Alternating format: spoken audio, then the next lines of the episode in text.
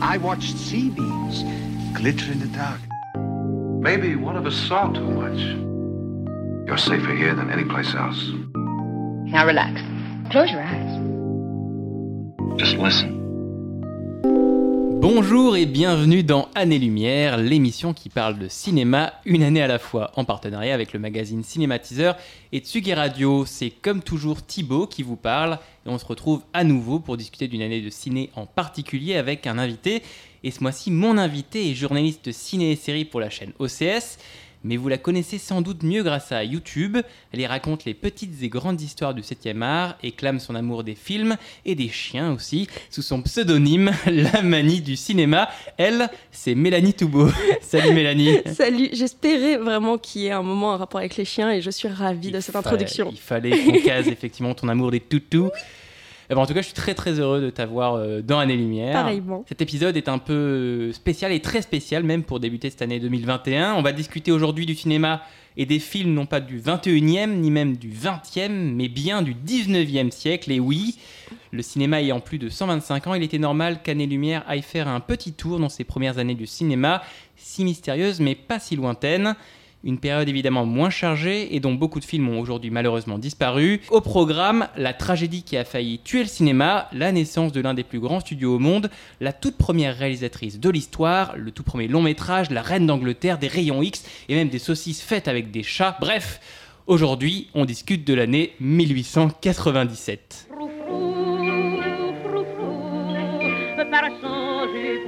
la femme, de l'homme trouble l'homme, frou frou, frou frou. Certainement la femme séduit surtout par son gentil frou frou. Il vous dit forcément quelque chose cette air de musique, on écoutait ça en 1897, Froufrou, une chanson que les spectateurs pouvaient alors entendre chanter par Juliette Méali au Théâtre des Variétés à Paris. 1897, c'est aussi l'année de la guerre des 30 jours entre la, Turquie et la Grèce et celle de l'invention du moteur diesel par l'allemand Rudolf Diesel. En France, le président, c'est encore Félix Faure, mais si, rappelez-vous, celui qui mourra en plein mandat et en plein ébat à l'Élysée dans les bras de sa maîtresse.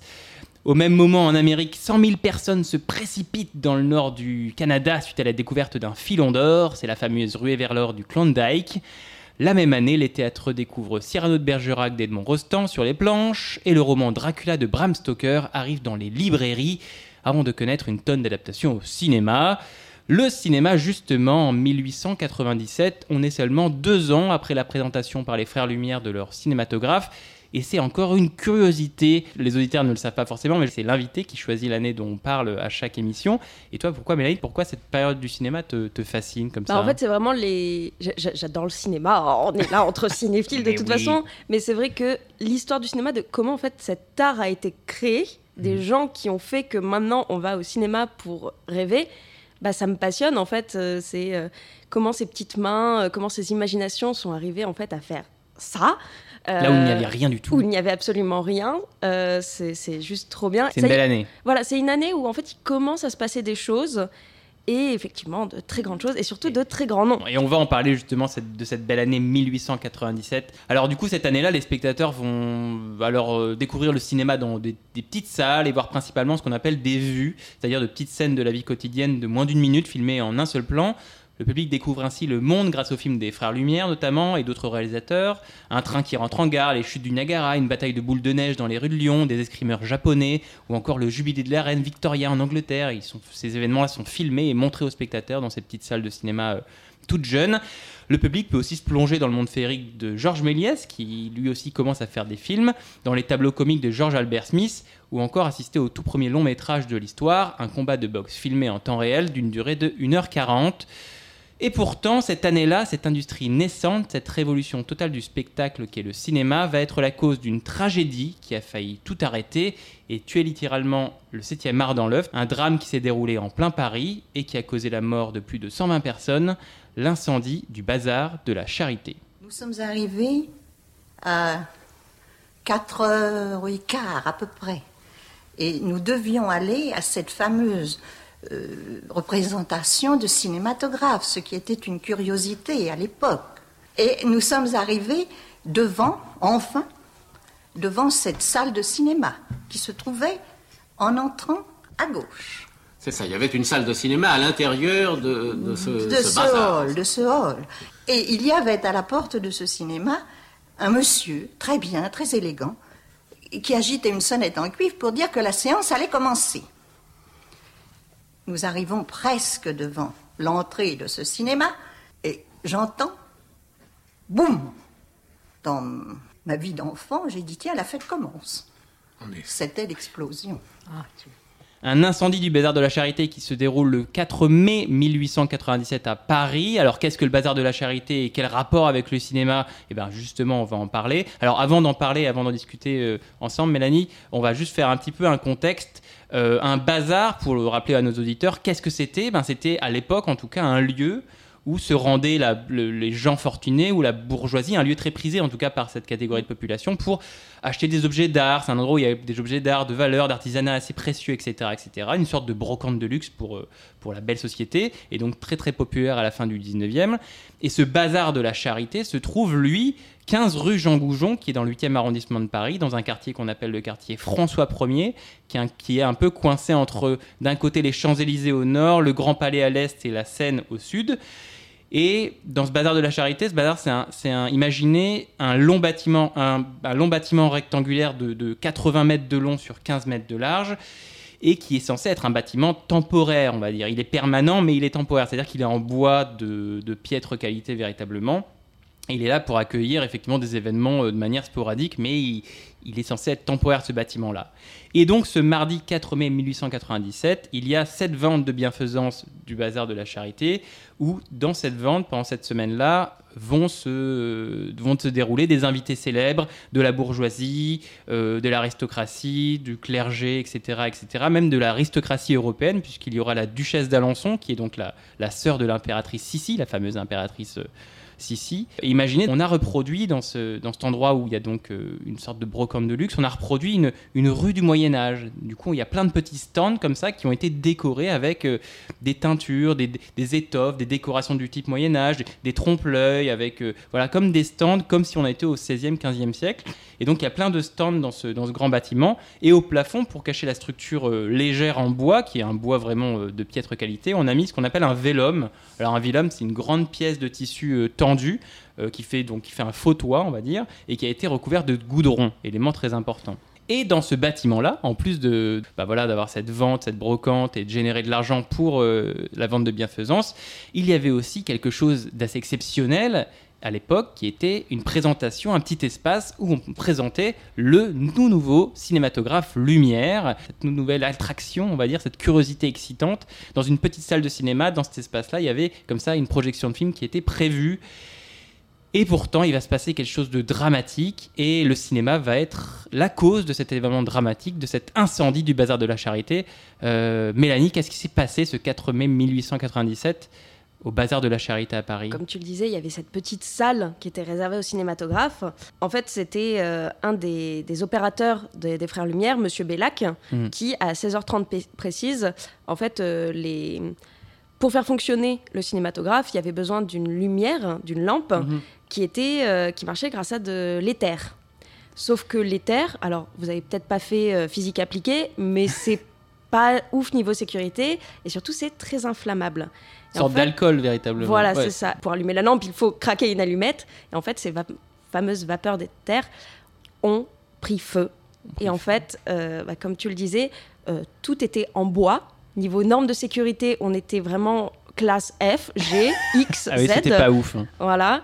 Et en fait, euh, bah, tout a pris feu très très rapidement avec, comme tu dis, le, le toit qui était euh, en goudron. euh, C'est-à-dire que en fait, le, le projectionniste, euh, avant de lancer une séance, il se dit ah bah tiens, il n'y a pas assez d'éther dans ma lampe pour faire fonctionner ma lampe, donc je vais Il faut- en fait, il faut- re-remplir la. voilà, c'est il faut il faut la faut la re-remplir au fur et à mesure parce que bah, ça se vide forcément. Et en fait, Pour y bah, voir plus clair, je crois, il, il voit pas bien ce qu'il est en train de faire, il, il craque et une pour- allumette. C'est ça, et pour pouvoir allumer Ah, voilà. le- le- la lampe. Et en fait, bah, malheureusement, avec les vapeurs d'éther, ça, ça fait une explosion, justement, comme raconte euh, donc euh, le- la témoin. Euh, et euh, tout Et là, explose d'un coup, vu qu'absolument tout autour d'eux était soit en, Ouais. en tissu, soit en bois. Ouais. Et, euh, et ce qui est assez fou, c'est qu'en fait, ça a pris très peu de temps pour que tout soit incendié. C'est une combustion quasi spontanée, sachant aussi que euh, la pellicule de l'époque, Mhm. euh, elle était faite en nitrate de cellulose, qui est pareil, un matériel qui est extrêmement inflammable. Ouais. J'ai eu l'occasion de pouvoir en voir flamber. C'est une combustion quasi instantanée. Ce qu'on appelait le film flamme à l'époque. Voilà, qui exactement. Brûler, euh, qui Ah, il- prenait feu rapidement et qui pouvait même vite. brûler sous l'eau. Un- Exactement. La lampe de terre prend feu, enflamme le projecteur, tout, Tout prend explose. feu, c'est le- ça part dans tous Et les donc sens. ça, ça commence à aller sur tous les stands. Il y avait donc euh, 1200 personnes sur place, quasiment que des femmes.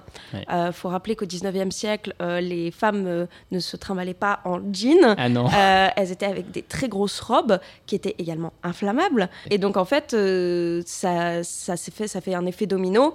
Et euh, plus tout le monde qui essaye d'aller vers les sorties, en fait, ça a été... euh, Plus en, en très peu de temps, il me semble qu'en en 15 15, 15 minutes. minutes c'était terminé. En 15 minutes, Il faut imaginer terminé. que dans ce, dans ce, dans ce bazar-là, on l'a dit 80 mètres sur 15, imaginez, hein, même pas 100 mètres, il y a 1000 personnes. C'est ça. Euh, et là, soudainement, il y a le feu et 1000 personnes, il faut qu'elles qu'elles évacuent. Et ben, comme tu l'as dit, c'est pas un bâtiment qui est très très aux normes et les normes d'incendie, ben, à l'époque, on les connaît pas. Exactement. Et pour avoir une idée de comment ça s'est passé véritablement, ben on va continuer le, le témoignage de cette dame-là qu'on a entendu au début, qui nous raconte exactement et comment cette panique et cette tragédie a débuté. Et alors je lève le nez et je vois des flammes, mais immédiates. Et prenant, vous savez, une vitesse extraordinaire. Filant de, cette, de ce gauche à droite, terriblement vite. J'ai reçu une goutte enflammée. Cette goutte enflammée a glissé sur la charlotte, m'a enflammé les cheveux que je portais longs, a abîmé ma robe, m'a fait d'abord très mal, m'a donné une peur horrible. La porte d'entrée, dont je n'étais pas très éloignée, était entr'ouverte. J'ai eu la force de m'arracher au bras de Madame Legrand et je suis sortie une des premières en flammes.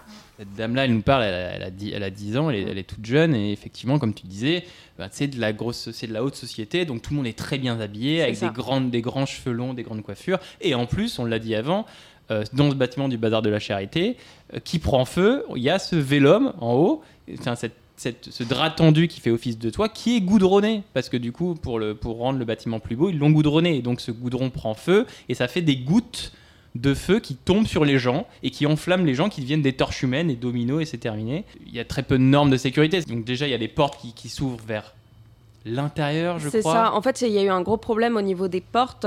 euh, déjà parce que tout le monde euh, fonçait dessus Ah pour oui. pouvoir sortir. 1000 ce qui faisait bouchon, en fait, très très rapidement. Et en fait, les gens étaient coincés dans le cadre de la porte. Il n'y en avait pas beaucoup, surtout, en fait. Il y en avait aux extrémités, Mm. mais il n'y avait pas énormément de portes. C'est, euh, Il y a un témoignage aussi, enfin, il, il racontait parmi les, les survivants qu'il y avait dans un des endroits, il y avait une sorte de petite fenêtre basse et que euh, les gens essayaient de s'enfuir par là et que juste derrière, en fait, il y avait, euh, je crois que c'était les cuisines d'un restaurant et qu'en fait, c'était les plongeurs qui venaient aider en fait les gens Les à s'en sortir. les- ouais. Voilà, et qui sont arrivés à sauver quand même pas mal de gens grâce à ça. Je crois euh, quelques dizaines, euh, un truc comme ça. Et en fait, euh, il y avait quasiment pas de sortie, tout simplement. Mm, mm. Et puis, vu que tout s'effondrait, bah, ça a barré en fait le chemin au fur et à mesure. Surtout, effectivement, bah, pour ces dames euh, qui étaient là avec ces très grandes robes, en fait, qui étaient alourdies tout de suite par, par leurs robes. Bah, par exemple, tu disais effectivement qu'il y avait la duchesse d'Alençon qui était présente, donc la, la sœur de Sissi. Euh, Il y a un témoignage qui dit que elle, elle était accompagnée donc de ces dames de compagnie. Une d'elles, euh, elle lui aurait dit euh, Je vais aider les gens derrière, euh, sortez, sortez. Et donc la, la duchesse d'Alençon qui retourne à l'intérieur du bazar pour aider des femmes dans Ouais. le besoin et qui au final n'en sortira Mais jamais. Il faut imaginer aussi que comme c'est un bâtiment qui est censé représenter une rue du Moyen Âge euh, de manière pittoresque, bah, du coup il y a des trompe-l'œil et il y a même des des parties du bâtiment où il y a des trompe-l'œil avec des fausses portes pour Mm. faire genre c'est des portes du Moyen Âge et des gens se précipitent contre ces murs de trompe-l'œil pensant que c'est des vraies portes et se retrouvent dans des pris au piège véritablement parce ça. que du coup ils sont c'est un cul-de-sac et du coup ils mourront là et, et encore une fois en 15 minutes ça va très très très vite. Mm. 125 à 130 victimes, le chiffre on peut on peut avoir différents chiffres mais en gros c'est entre 125 et 130 ça. victimes sur euh, 1000 1200 personnes donc beaucoup donc de gens de l'aristocratie donc c'est un drame qui va toucher certes la société française parce que enfin, c'est exceptionnel à l'époque d'avoir un drame à, au- à autant de victimes mais en plus l'aristocratie l'aristocratie euh, mondiale européenne directement, donc qui va toucher toutes les strates de la société. Et surtout, donc tu l'as dit, sur 125 ou 130 victimes, euh, il n'y a que 5-6 hommes. C'est en fait, surtout avait- beaucoup de femmes. C'est ça, 118 femmes euh, qui Ouais. ont identifié et des enfants évidemment. Enfin, et des enfants, beaucoup voilà, il y a eu beaucoup d'enfants, mais c'est vrai que c'est surtout. euh, on, va, on va dire que c'est un peu comme le Titanic, c'est qu'on a quand même voulu mettre les enfants et les femmes d'abord, sauf que bah, les femmes n'ont pas pu en fait Mm, mm. sortir toutes en premier. Pourquoi il y avait autant de femmes euh, C'est parce qu'il y avait autant de femmes à ce moment-là dans le bazar de la charité. Bah, c'est parce qu'en fait, euh, comment, un événement comme ça, à, à cette époque-là, euh, donc euh, du caritatif, Mm. C'est quelque, quelque chose pour les femmes en Oui, fait. oui, oui, c'est elles travaillent pas, euh, Ouais. c'est pas encore une époque où les femmes travaillent beaucoup et surtout dans l'aristocratie, elles travaillent pas du tout. Et donc effectivement, là, c'était un rassemblement euh, où elles se retrouvaient toutes, où effectivement, il y a du matu vu aussi. Enfin, c'était un événement où il fallait aller. Une tragédie donc nationale, tragédie mondiale, du coup qui met directement en cause le cinéma, le cinématographe récent. Est-ce que le cinéma a été tout de suite accusé? Comment cette tragédie-là a changé le cinéma euh, Bah, comme tu l'as dit, c'était un rassemblement euh, qui était religieux. Et en fait, justement, tu as beaucoup de théologistes euh, qui ont un peu ironisé sur la fabrication, euh, justement, de cette nouvelle euh, machine à montrer des images, en disant que voilà, bah, la conquête de la science est vaine si elle n'est pas associée à celle de Dieu. Et en fait, ils voyaient vraiment le cinématographe un peu comme un fléau envoyé de là-haut. C'est voilà, le Dieu qui a choisi de c'est un peu brûler ça. les terres de. c'est de se dire, euh, mon Dieu, cette boîte permet euh, de voir des images. euh, Dieu n'a pas voulu ça, et ben il a envoyé euh, voilà son Oui. fléau pour pour l'arrêter. Et c'est vrai que sur le moment, il y avait quand même ce- cet engouement autour de cette idée-là de. C'est quand même bizarre que euh, ça soit le cinéma, effectivement, ces vapeurs d'éther qui sortent du cinématographe, euh, qui ont pris feu et qui ont tué autant de monde. Donc il y a eu une sorte de petite euh, cause à effet qui a beaucoup effrayé la communauté à ce moment-là. Les grands studios de l'époque, euh, Léon Gaumont, euh, Pathé, euh, même Méliès, euh, ils ont été inquiétés. Il y avait des grands textes qui étaient écrits contre euh, le cinématographe, justement pour dire que c'était peut-être pas une très bonne idée de vouloir capter des images en fait. Ouais. Puis il y a ce côté en fait où le cinéma est passé de de- de- d'objet de, curiosité à objet de peur aussi. Maintenant, on pouvait aller, les gens qui ils, ils allaient en salle pour voir des films qui, censés les- qui étaient censés les amuser. Maintenant, ils disent, ben, en fait, je peux mourir. En fait, je peux, je peux, il peut se passer la même chose qu'au bazar de la charité. Donc le, le cinéma est- est- n'est plus devenu, devenu seulement un objet de fascination, mais aussi un objet de de peur et effectivement l'industrie cinématographique est toute jeune Mm. bousculée par, euh, par ce drame par cette, euh, par cette tragédie du, du bazar de la charité et du coup j'ai lu que ça avait forcé une réglementation ça. sur le cinéma. Il n'y avait pas trop de réglementation et ce- le bazar de la charité a, a accéléré ça. Jusque-là, euh, tout le monde, euh, tous les montreurs d'images euh, dans les foires ou même euh, dans les théâtres qui devenaient après des cinémas pouvaient avoir justement la machine Mm. pour pouvoir montrer des images. Mais à partir en fait de ce moment-là, on a commencé en fait à créer des systèmes un peu coupe-feu, sachant qu'effectivement la, la combustion euh, grâce, enfin, à cause de l'éther ou euh, de la pellicule en nitrate, euh, était possible. Donc en fait, ils ont commencé à réfléchir à, donc, à des systèmes euh, coupe-feu, comme par exemple des cabanes isolées en fait pour euh, le projectionniste, dans lequel on mettait l'appareil, il y avait juste bah, l'appareil de projection et dans une cabine. Avec le projectionniste. Voilà, avec le projectionniste, bah, il faut bien qu'il y ait quelqu'un qui la fasse marcher. Séparé de, mais qui est de la séparé, salle. voilà. Et il y a juste la petite ouverture pour que l'image passe au milieu, mais au moins maintenant, ça permettait un peu de contenir. Donc le projecteur, s'il prend feu, il y a juste projectionniste qui. Voilà, c'est ça. Il y avait aussi, euh, ils ont commencé à mettre à côté en fait des, des appareils de projection, des bâches imbibées d'eau à Ah jeter euh, sur l'appareil euh, s'il s'enflammait, ou alors euh, juste à côté également des sacs remplis de suie humide, où en fait euh, si euh, la bobine prenait combustion, on pouvait la jeter dedans directement. Ouais. Parce qu'effectivement, comme tu dis, la, la- la pellicule de nitrate de cellulose continue un petit peu de, de flamber, même Ouais. sous l'eau, tellement c'est impressionnant. Ils ont commencé enfin à se rendre compte qu'il fallait mettre des normes. En fait, Oui. il fallait juste euh, euh, créer un système pour que ça n'arrive plus jamais. Autour du cinéma Autour et du aussi cinéma. dans les parce qu'il faut rappeler que le cinéma à l'époque il n'y a pas encore vraiment de salle de cinéma dédiée le cinéma est un art itinérant qui va qui va aller Oui dans un théâtre donc des, des endroits qui, sont faits pour d'autres choses mais t'as pas de salle de cinéma tragédie là va dire bah effectivement bah, comme tu l'as dit euh, euh, poussé à une réglementation autour du cinéma, certes, mais aussi autour ben, des lieux publics. C'est ça, du lieu de spectacle en Voilà. général. L'histoire de l'incendie du bazar de la Charité, c'est horrible à dire, mais en fait, ça a permis ensuite vraiment de créer des normes Mm. qui sont encore actives maintenant. euh, et ce qui ont fait que le cinéma en fait a pu aussi, euh, ça a été justement de la part des studios, ça a été aussi une preuve de bonne volonté de se dire bon bah voilà, il y a eu ça, mais maintenant nous on veut que notre art continue, donc on va tout faire pour que ça puisse continuer. Et est-ce que le cinéma, suite à cette euh, tragédie-là et suite du coup peut-être à, à la peur qu'il y avait autour de là, est-ce qu'à un moment donné il a failli euh, disparaître ou être, être considéré comme un loisir dangereux et du coup être mis un peu au banc ou Alors, il y a eu des petites baisses de fréquentation Mm. euh, dans les salles à ces époques-là, quand on voit effectivement, bon, on n'a pas de, de- de chiffres, mais quand on a des témoignages de Léon Gaumont, ce genre de choses, euh, oui, ça a fait une baisse, les gens avaient un peu plus peur. Et l'année suivante ils sont retournés au cinéma mais même pas euh, quelques semaines, ouais. quelques mois après, parce que c'est tellement, il y a eu tellement un engouement Mm. sur cette nouvelle création. Les gens allaient revoir et revoir les mêmes films en boucle tellement Mm. ça les faisait rêver. Effectivement, il y a eu un incendie, il y a eu un désastre monstrueux, mais La fascination a pris le pas sur, euh, Exactement. sur le- l'horreur, on va dire, du, du drame. D'ailleurs, si vous voulez directement aller sur les, les lieux du, de l'incendie du Bazar de la Charité, vous, effectivement, vous ne trouverez plus le Non. bâtiment du Bazar de la Charité qui, du coup, a été réduit en cendres en quelques minutes, rappelons-le. Mais vous trouverez un monument, une église, une chapelle Mm. commémorant euh, à cet endroit précis euh, les victimes du Bazar de la Charité ça, avec la liste plaque. de toutes les victimes, Ouais. effectivement. Et vous pourrez même rentrer dedans et vous avez, du coup, toutes les victimes et, euh, et même un, un beau monument pour la Duchesse Mm. d'Alençon en particulier.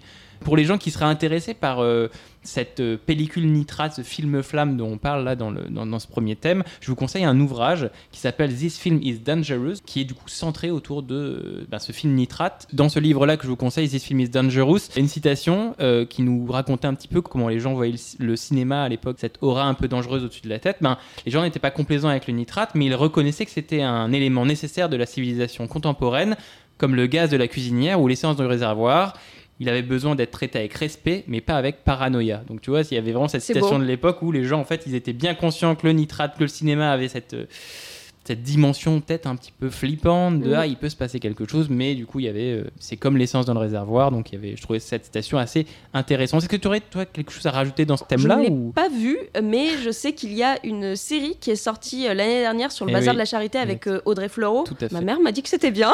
qui s'appelle Le Bazar de la Voilà. Charité d'ailleurs Mais par contre, euh, c'est, il paraît que ça tourne pas énormément autour du fait que ça soit le cinéma. Il paraît Mm. que c'est même pas beaucoup montré dedans, mais en tout cas, il y a quand même des images d'archives, il me semble. Enfin, en tout cas, ils ont repris des images Mm. d'archives.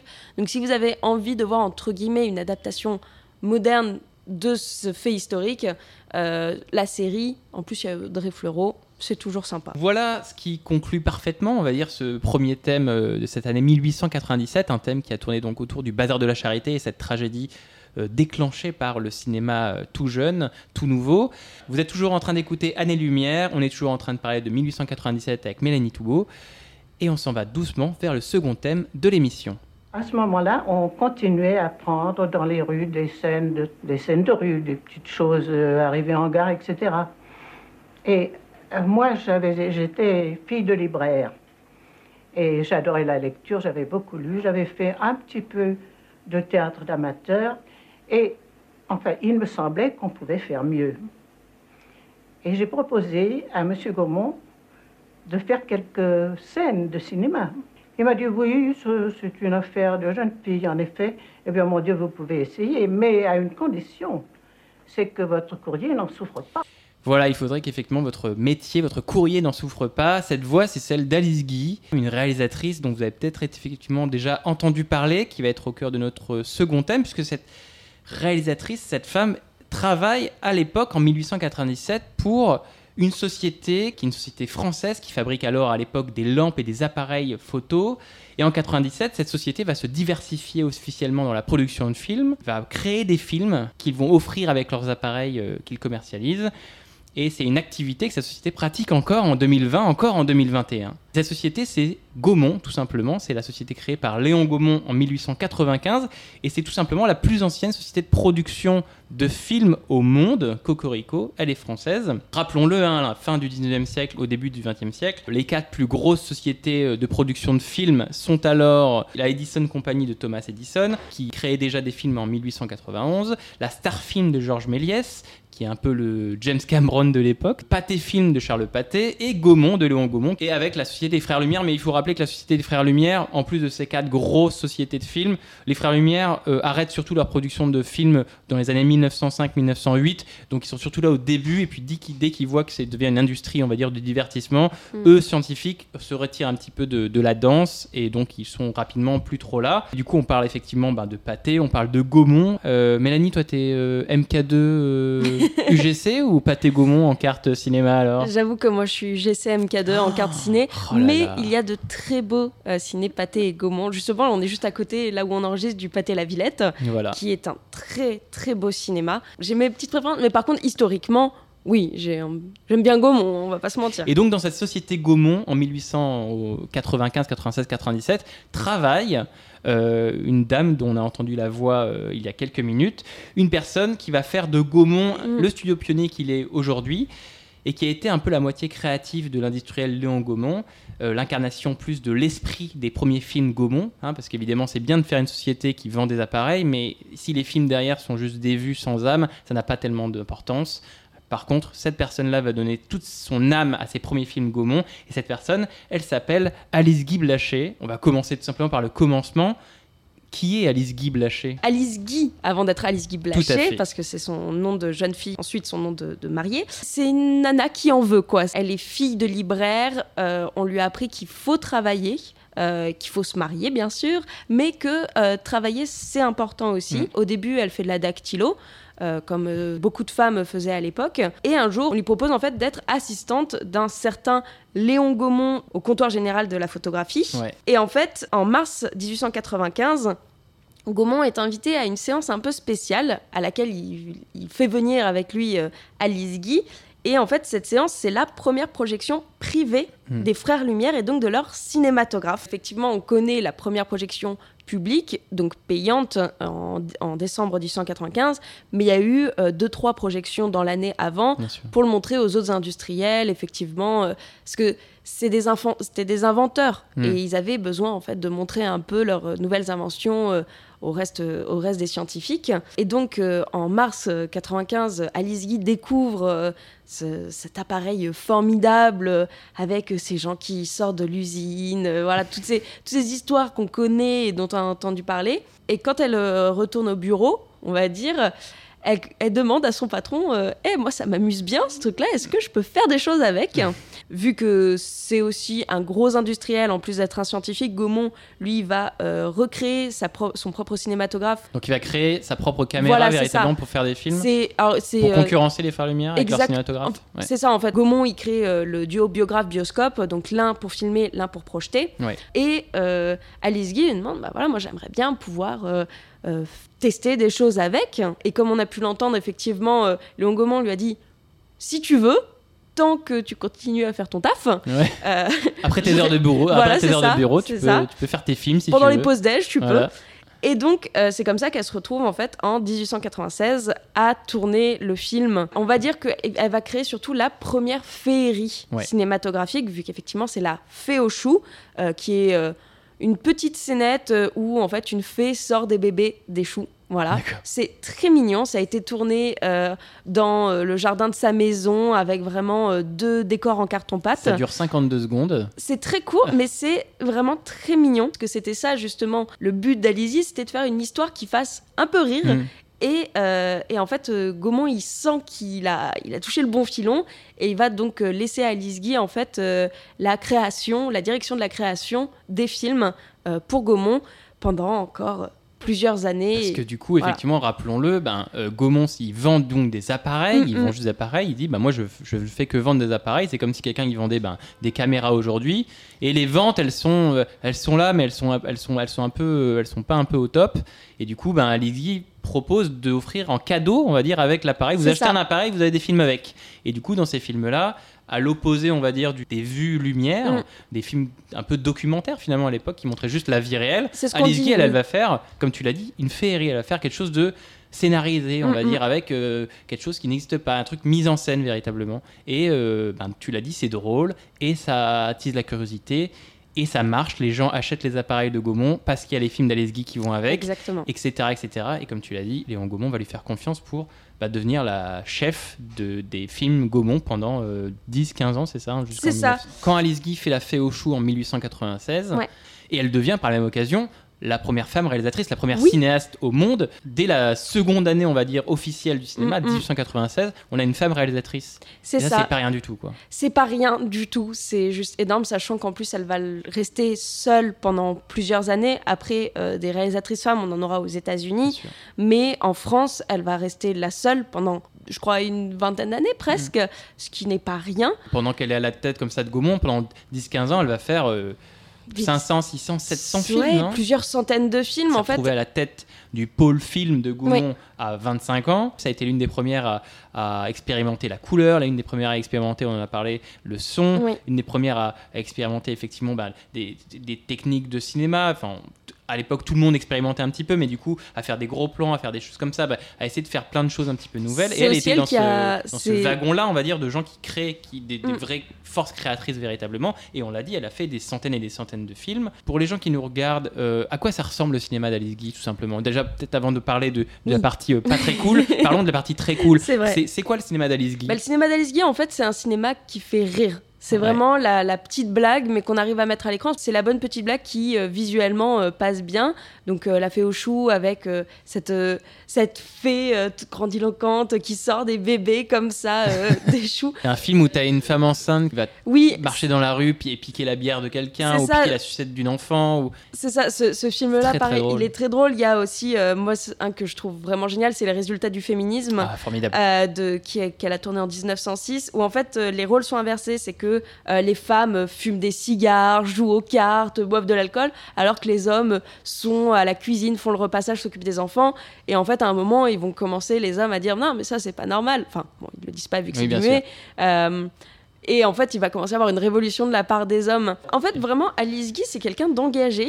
Elle est tellement à un poste élevé Mhm. qu'elle peut donner de la voix pour laisser la place justement aux autres femmes. Et elle a un regard que personne n'a dans l'industrie, qui est C'est un ça. regard de femme dans un monde d'hommes. Elle a quand même travaillé, euh, enfin, elle a fait connaître Ferdinand Zecca, Ouais, euh, qui est, euh, l'un des premiers réalisateurs, Louis Feuillade, qui a créé donc les feuilletons, ouais, les vampires. vampires, Fantomas. Et c'est vrai que ces films sont teintés voilà, de beaucoup d'humour, de, de pas mal de féminisme, en tout cas pour l'époque, mais aussi elle voit les choses en très grand. C'est euh, dès le tout début de sa carrière, elle voulait absolument faire La vie du Christ, donc un film en trois tableaux, et elle arrivait à le faire donc en 1906. C'est un film de 33 minutes. C'est phénoménal. ouais, ouais. Pour l'époque, c'est un blockbuster, Ouais. vraiment. C'est euh, un film de, c'est un film gigantesque, sachant qu'il y a 25 scènes et que surtout, elle, elle est arrivée à faire venir 300 figurants Mm, mm, mm. sur son plateau, euh, ce qui est juste fou. Elle qui a commencé dans l'arrière-cour de son jardin et qui maintenant se retrouve à faire des films gigantesques avec 300 figurants, avec les plus grands moyens possibles. À l'époque, dans les studios Gaumont, qui, si vous êtes curieux, se trouvaient en haut des buts de Chaumont, Mm, à dans des espèces de grands bâtiments en verre qui laissaient du coup passer la lumière pour du coup effectivement aider à faire des films. Je vous invite à regarder, cher auditeur, à quoi ressemblaient les studios Gaumont à l'époque. C'était un immense bâtiment où du coup les films d'Alice Guy pouvaient se tourner euh, en tout confort véritablement. Vraiment, elle était très très populaire. Mm. Les films d'Alice Guy, c'était parmi les films préférés de, de la population à l'époque. de l'humour, de la féerie, de l'ambition, de l'ambition du coup, tu l'as dit, qui l'amène, qui va la pousser du coup euh, euh, à aller aux États-Unis, à fonder du coup, tu l'as dit, son, son studio Sol- Solax, Solax, qui va qui est un studio qui marche bien mine de rien effectivement Qui marche va marcher très très bien. On est, on est vraiment dans les années 1910-1912 faut se dire qu'aux États-Unis le cinéma c'est pas encore le cinéma hollywoodien. Ça reste un cinéma américain sur la côte est. Elle a été pleine de succès en Europe et elle est encore pleine populaire et pleine de succès aux États-Unis aussi quoi C'est ça, et puis surtout, en fait, ce qui est génial, c'est qu'elle arrive à se renouveler dans des genres qu'elle ne connaît pas. C'est Mhm. euh, à peine arrivée, elle commence déjà à faire des drames, des westerns, des films sur la guerre civile. En 1912, elle a réalisé le premier film avec un cast entièrement afro-américain. Ouais. C'était la seule. Justement, elle défendait les femmes, elle défendait les personnes de couleur. C'était en fait vraiment une visionnaire ou juste quelqu'un sain d'esprit, je sais pas, il faut se remettre dans le contexte, qu'elle a ouvert toutes les portes avant que ces portes se referment sur elle à tout jamais. Mais du coup, on en a un petit peu parlé. Pour comment une visionnaire à ce point-là, une des pionnières du cinéma euh, français et international, a pu être oubliée comme ça euh, par l'histoire du cinéma? Malheureusement, dans ce monde d'hommes, Mm. It's a Man World, euh, bah, elle s'est bien fait avoir parce qu'elle a beau avoir été très haut. Euh, dès qu'en fait elle s'est mariée, Mm. on a commencé à la rattacher à son mari. Là, c'est fini. Euh, il commence en fait à tout reprendre pour lui. Il lui vole euh, ses films, il lui vole ses équipes. Euh, Mm. Déjà, en fait, en France, à partir du moment où on part aux États-Unis dans ces années-là, Oui. on est oublié. Ça, sachant que effectivement, en France, bah, toutes les personnes avec qui elle a travaillé, Feuillade, Zeka, commencent aussi à lui voler et même à changer euh, le nom sur le générique. Ce Mm. n'était plus des films d'Alice Guy, mais des films de voilà, d'autres personnes. En fait, on a commencé à lui voler son travail. Et elle n'avait pas beaucoup de ressources pour pouvoir en fait euh, se battre Oui, là-dessus. parce qu'à l'époque, le, le co- le copyright, les noms, on faisait des films qui ont, été, ont disparu maintenant. Donc, du coup, effectivement, bah, au fil de temps, au fil des décennies, les, les films disparaissent ou les, les choses sont pas gravées dans le marbre. Donc, effectivement, les, les noms sont changés. Et... C'est ça, et puis surtout, en fait, c'était aussi un, on va dire, un manque de respect envers elle, euh, qui, bah, du fait qu'elle était Mm. une femme en grande partie. Et donc, en fait, à partir de ce moment-là, euh, bah, elle, elle a dû vendre euh, son studio, qu'elle elle avait fait créer aussi un studio à Forlì, et elle est obligée de rentrer en France, donc en 1921. Sauf que bah, plus personne l'attend, plus personne lui donne de travail. Elle retourne voir Gaumont, mais c'est trop tard parce Oui, qu'en part, fait, en elle part aux États-Unis. Quand elle revient, c'est une autre industrie. Il y a d'autres c'est personnes. ça, et puis surtout, en fait, euh, on l'a, on l'a oublié. Elle était tellement dissidente par rapport à l'époque que euh, on a tout fait en fait pour la mettre sous le tapis. tu, tu l'as dit, il y, a eu, ce- il y a eu ce problème de ben, cette société qui est patriarcale, Mm, qui mm. va effectivement euh, mettre de côté ben, les réussites féminines, euh, même si elles sont immenses comme celle d'Alice Guy, pour du coup ben, centrer sur effectivement un cinéma fait par des hommes pour des hommes. Et on est dans les débuts du cinéma, à une époque où ben, les films euh, disparaissent, les films sont ça. perdus, les films se détériorent. Il y a et personne qui est là pour les garder en fait pour en faire des et archives. du coup, ces films sont pas vus. C'est-à-dire Mm. que La Fée des Choux, nous, on le, on le voit parce que le, le- le film a traversé 125 ans, ce qui est phénoménal, Oui. rappelons-le, pour se retrouver sur YouTube aujourd'hui. Mais du coup, à l'époque, quand il n'y avait, pas- il y avait pas de YouTube, il n'y avait pas de salle de cinéma forcément dédiée, et on repassait pas des films. Donc le nom d'Alice Guy, personne ne le voyait. Et du coup, ça couplé à toute une industrie mas- masculine qui ne l'engage pas, ne la reprend pas quand elle revient en France dans les années 20, ça fait que du coup, ben, elle est oubliée. Et elle va ressurgir de l'histoire. Il y a des critiques de cinéma qui au début l'ont mis de côté, et puis il y a d'autres critiques qui la remettent un peu sous le, sous le feu des projecteurs. Toi, tu l'as dit, elle va elle aussi être, on va dire, euh, euh, être proactive et chercher de ses films et essayer de vendre ses mémoires qui ne seront pas achetées de son vivant malheureusement. Oui. Dans les années 50, 60, elle va revenir un petit peu sur le, le devant de la scène. Elle va avoir une, une Légion d'honneur en 58, une- un hommage à la Cinémathèque en 57. Donc, elle- sur la- vers la fin de sa vie, on va dire, elle va, elle va retrouver un petit peu de, des honneurs qu'elle aurait dû avoir toute sa vie avant. En fait, euh, j'ai aussi l'impression que en France, elle a été beaucoup oubliée, mais qu'aux États-Unis, euh, elle a peut-être, vu qu'elle a quand même beaucoup marqué le cinéma avec la Solax, elle a aussi une reconnaissance. C'est que elle a eu deux carrières au final, Ouais. la française et l'américaine.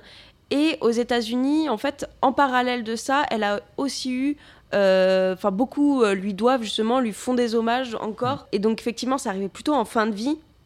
Mais c'était sur euh, deux territoires à la fois. C'est vrai que de son vivant, malheureusement, en fait, euh, c'est bête à dire, mais c'est à partir du moment où elle a été euh, mariée que pour elle, en fait, c'était quasiment fini, en fait. Il a fallu attendre ces dernières années, donc on parle des Ouais. années 50.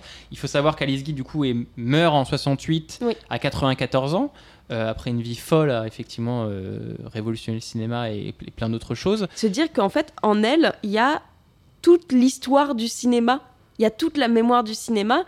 Et, et c'est vraiment dommage en fait qu'on n'ait pas, on lui ait pas rendu hommage plus tôt, que euh, elle n'ait pas euh, eu sa place vraiment dans Mm. le panthéon du cinéma à l'époque, parce que vraiment en fait elle est à l'origine de quasiment tout, Plein de choses, tout simplement. ouais. C'est, c'est vraiment, il faudrait la mettre euh, au même pied d'égalité que des frères Lumière, du Georges Méliès, enfin Mais nous la mettons au même pied fait. d'Esclamide. Voilà, nous aujourd'hui, nous la mettons au mê- au- au- sur le- un pied d'égalité avec effectivement toutes ces personnes-là. Et moi, ce que je trouve assez phénoménal, c'est que elle a réussi à, à revenir dans l'histoire du cinéma grâce à des passionnés de cinéma qui ont dit attendez, cette personne-là, elle a fait des choses importantes. Pourquoi elle n'est pas dans ce magasin, Ouais. dans, dans ce livre-là? Et des gens qui aimaient le cinéma. Et c'est vrai que c'est aussi ce qu'on fait nous à Année Lumière, c'est que euh, ben, la mémoire à l'histoire du cinéma est Mhm. importante et que on essaye de la faire vivre en en discutant tous les jours, que ce soit nous dans Année Lumière en podcast, que ce soit toi sur ta chaîne YouTube, la Manu du cinéma, via tes vidéos.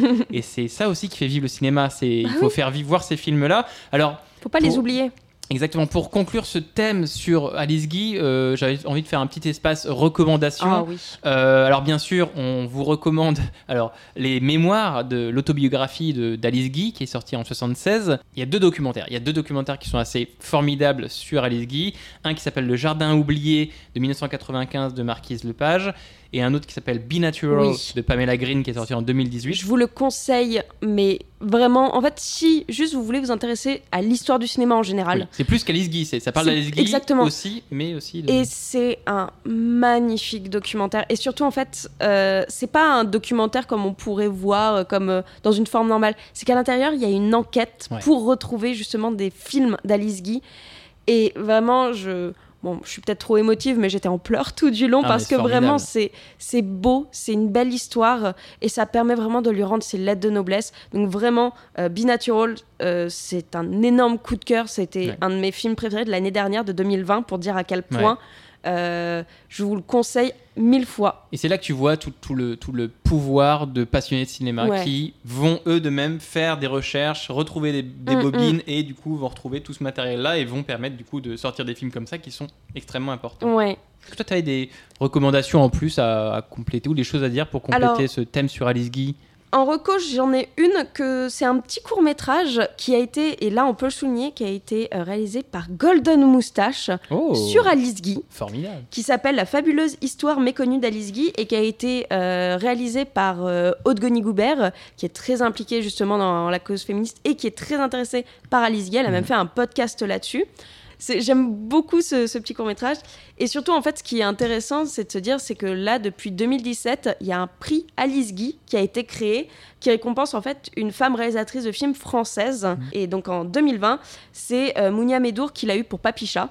Et je trouve ça beau en fait qu'une femme comme Alice Guy, en tout cas, ait un prix à son nom. Mm. Euh, et surtout qu'il y ait des cérémonies où, dans laquelle on la commémore. Parce que bah, c'était quelqu'un d'important. Et si ça peut permettre aussi à des femmes qui veulent devenir réalisatrices euh, de se donner de l'espoir, de se dire que même en 1895, à l'époque À où c'était les- 23 ans. à 23 ans, où c'était les hommes qui avaient le droit de tout faire, bah, on a une femme qui a créé le cinéma. Franchement, je pense que c'est le meilleur modèle du monde. Je ne vois pas comment conclure mieux ce second thème sur Alice Guy. Merci beaucoup. Voilà qui conclut notre second et dernier thème de cette émission consacrée à, donc à l'année 1897. On vient de parler d'Alice Guy. Vous êtes toujours en train d'écouter Année Lumière et on va doucement glisser vers notre conclusion avec nos petites recommandations euh, finales. Eh bien, on est parti.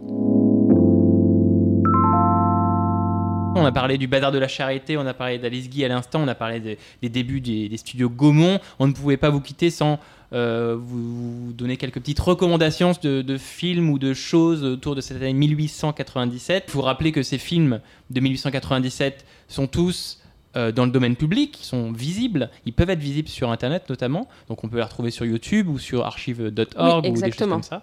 Toi qui aimes bien le cinéma de ces premiers temps-là, est-ce que tu avais des, des sites ou des livres ou des films que tu pourrais conseiller pour donner au- envie aux gens de, de poursuivre notre discussion? Bah, en vrai, si on veut parler d'histoire du cinéma, il y a un seul site sur lequel il faut aller pour en savoir plus. C'est celui de la Cinémathèque française. En fait, euh, sur le site de la Cinémathèque française, euh, il y a énormément de conférences. C'est sur tous les sujets. Il me semble justement qu'il y en a aussi sur Alice Guy. Vraiment, en fait, si vous voulez vous intéresser à l'histoire du cinéma et à kiffer le cinéma, le site de la Cinémathèque française et surtout leur euh, nouvelle plateforme aussi Henri Oui. qu'ils ont créée pendant le premier confinement sur laquelle ils passent en fait euh, des films restaurés euh, donc pour découvrir justement autre chose que le cinéma de ces on va dire euh, 30 40 Oui. dernières années pour euh, voir un petit peu plus loin C'est que une ce plateforme qui- de streaming gratuit où tu on peut voir effectivement des films restaurés euh, C'est anciens. Et... Et c'est vraiment super parce que c'est une belle initiative. C'est pas parce que c'est vieux que c'est pas bien. J'essaye de dire ça à ma grand-mère tous les jours, mais vraiment c'est pareil pour le cinéma en Et fait. moi, pour compléter effectivement ce que tu nous recommandes là, euh, moi j'aimerais conseiller les films euh, de George Albert Smith, qui est donc un des premiers cinéastes, lui britannique pour le coup. Et en 97, euh, George Albert Smith, il fait deux films qui s'appellent The X-Rays, les rayons X, et Making Sausage, donc faire des saucisses, qui sont deux films. euh, Très drôles, mais très très comiques. Un où il y a quelqu'un qui a une caméra et subitement il filme des gens en costume et subitement ces gens-là se transforment en squelettes. Donc faut imaginer qu'en 1897, évidemment ils n'ont pas mis des vrais squelettes, mais ils mettent des, des gens avec Oui. des, des faux os et des faux fémurs, etc., etc. Et le deuxième, Making Sausage, c'est un film d'une minute où il y a des bouchers qui prennent des chats, donc des vrais chats vivants, et qui les mettent dans un broyeur et qui en sortent des saucisses. Alors évidemment, il y a, Il y a un il y a un trucage. trucage, hein, évidemment, les chats ne sont pas changés en saucisses, mais du coup, ce qui est drôle, c'est que tu vois les acteurs mettre des chats dans une espèce d'entonnoir euh, dans une boîte, et, et- et il en sort des saucisses, mais du coup, en même temps, il y a des chats qui, eux, ressortent par le haut parce que du coup, ils n'allaient pas rester dans la boîte sans rien faire. Donc c'est très très drôle. Making Sausage euh, de George Albert Smith, vous le trouvez sur YouTube, c'est très très drôle et c'est ma petite recommandation pour l'année 1897. Voilà qui conclut cet épisode d'Année Lumière consacré donc à l'année 1897. On a parlé de beaucoup de choses. Dans cette émission, on a évoqué les premiers films, ses premières vues cinématographiques. On a évoqué la tragédie du bazar de la charité, la société Gaumont, et bien évidemment les vies et les films d'Alice Guy. Nous voici arrivés à la fin de cette émission. J'aimerais à nouveau remercier mon invité Mélanie Touot. Merci à toi. beaucoup Mélanie. Merci également aux partenaires de l'émission, le magazine Cinéma Teaser et Tsugi Radio qui nous accueille ici dans son studio de la Villette à Paris. Un dernier grand merci à vous, chers auditeurs, de nous avoir écoutés jusqu'au bout. N'hésitez pas à partager cet épisode et cette émission. Votre soutien et vos retours me font toujours immensément plaisir. Il ne me reste plus qu'à vous donner rendez-vous le mois prochain pour un nouvel Année Lumière. Salut, salut